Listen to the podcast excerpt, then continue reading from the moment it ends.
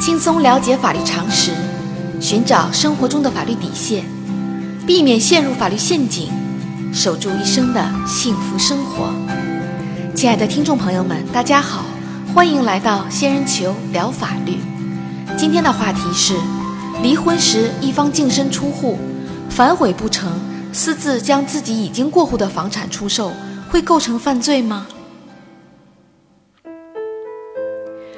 在许多人对爱情的憧憬中，都有这样一个场景：在茫茫人海中遇见自己注定要遇见的那个人，然后一起幸福地步入婚姻的殿堂。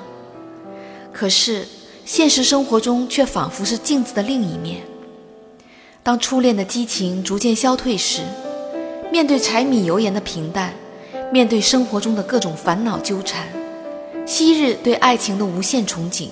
极有可能变成不顾一切的匆匆逃离。根据司法案例，二零一五年二月，小明与小美通过网络聊天认识，经过三个月的交往，两人去民政部门办理了登记结婚。结婚后，小美才发现小明有赌博的恶习。小明不仅把自己做生意赚的钱全部输光，还欠下了巨额赌债。小美一气之下搬回娘家。两人开始分居。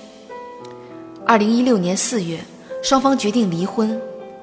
为了防止自己婚前的房产被冲抵赌债，小明与小美签下了一份净身出户的离婚协议，将包括房产在内的全部财产约定归小美所有。双方离婚一个月后，小美将房产过户到自己名下。不久之后。小明从朋友那里得知，小美在离婚前就已经有了婚外情。气急之下，小明以离婚协议存在欺诈为由，请求法院撤销财产分割协议，但因无法提供相应的证据，被法院驳回。为了报复小美的出轨行为，小明利用自己手中已经失效的房产证，将市价九十万元的房产以七十万元的价格出售。小明的上述行为是否构成犯罪呢？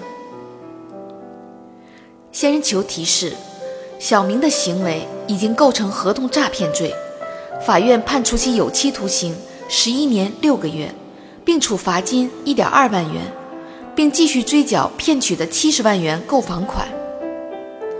法律规定，以非法占有为目的，在签订、履行合同过程中骗取对方当事人财物。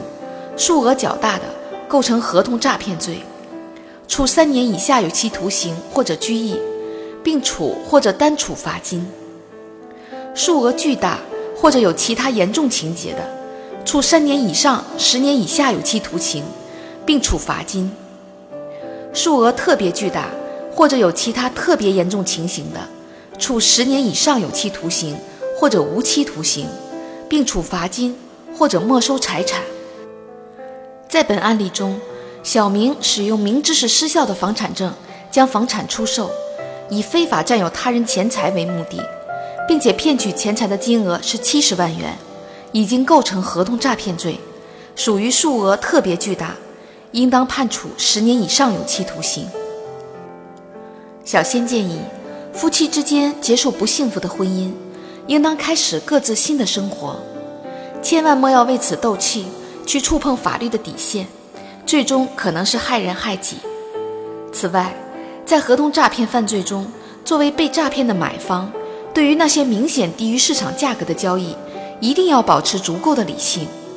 该类交易在司法实践中一般不会被认定为善意取得。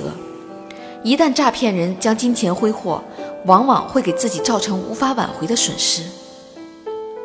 好啦，今天的话题就说到这儿。